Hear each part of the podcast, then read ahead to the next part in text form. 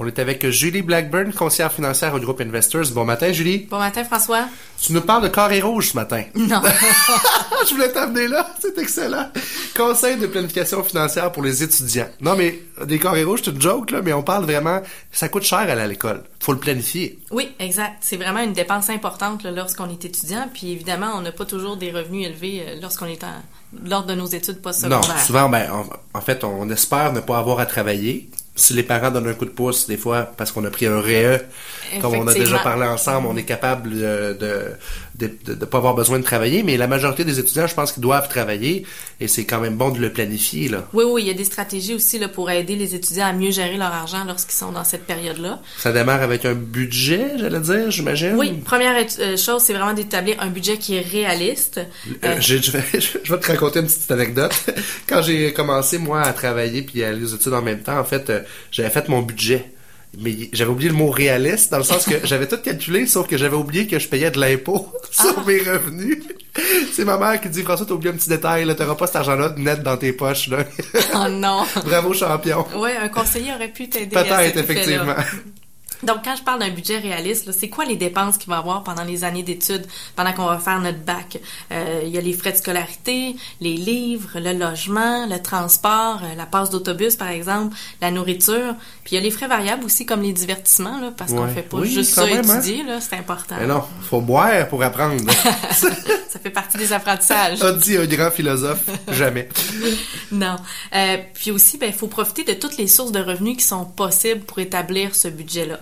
OK, tu parles de quoi, genre de prêt et bourse ou... Euh... Oui, ben avant d'établir un prêt étudiant, c'est important de vérifier si on est éligible à des bourses. OK. Donc ça, ça peut être euh, intéressant, ça peut nous aider à, diminuer notre fardeau là, pendant les études. Il y a des bourses en fonction du revenu euh, de la famille, mais il y a aussi des bourses parce qu'on est bon à l'école, je pense. Oui, exactement, euh, qui est relié au mérite, là, dans le fond. Oui.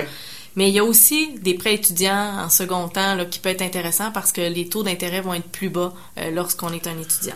Faites attention, allez-y en dernier recours, l'endettement le moins possible, puis commencer notre vie avec des dettes, là, c'est pas le fun. Non, c'est pas... S'il y a moyen de planifier pour... Je comprends que les études postsecondaires, ça peut coûter cher dans certains mm-hmm. cas, là, mais il y a moyen de le faire intelligemment pour minimiser les impacts. Ben oui. Écoute, je vois des médecins puis des dentistes euh, sortir de l'école avec 100 000 de dettes, là. Oui, ils vont gagner des gros revenus. Mais s'il arrive une bad luck en cours de route, tu fais quoi? Exact. T'as quand même ta dette, là. Oui, oui. Fait que rester raisonnable là-dedans. Faut utiliser le crédit euh, vraiment judicieusement. Oui. Puis euh, surtout les cartes de crédit aussi, hein. On veut pas commencer à s'endetter euh, pour des choses qu'on n'a pas besoin, là. Pourquoi tu me regardes, Tu, fais-tu référence à, mes années d'études? non, pas du tout. non, mais à 18 ans, j'avais une carte de crédit de 5000 pièces dans les mains, là. Tu penses qu'on fait quoi avec ça à 18 ans, là? C'est ma tournée! exact. mais non, mais c'est ça. Fait que faites attention à ça. Donc, puis même quand on est aux études, ben le principe de se payer en premier qu'on a parlé dans plusieurs capsules. Euh, ben mettre une petite de côté là, une petite somme d'argent chaque semaine ou à chaque paye, euh, c'est la meilleure chose qu'on peut faire parce que peut-être qu'après les études, on va vouloir s'acheter une maison, euh, on va avoir des objectifs financiers. Fait que si on a commencé plus tôt, ben on va être capable de les atteindre. C'est dur pour la jeunesse de puis là je dis la jeunesse comme j'étais un vieux crouton là, mais c'est dur pour les jeunes de, de penser à demain. Souvent on est tellement dans le moment présent, de plus en plus on est dans le moment présent, mais pensez qu'il y a une version de vous-même qui va prendre sa retraite un jour, même si c'est dans longtemps. Là, je comprends qu'on pense pas à la retraite quand on est aux études, mais c'est important de commencer à y réfléchir. Mais c'est que ça va être plus facile aussi. Plus tôt on commence, ben l'effort financier va être plus petit aussi pour mettre l'argent de côté. Fait que c'est des petits conseils là pour euh, faciliter dans le fond la planification financière lorsqu'on est étudiant.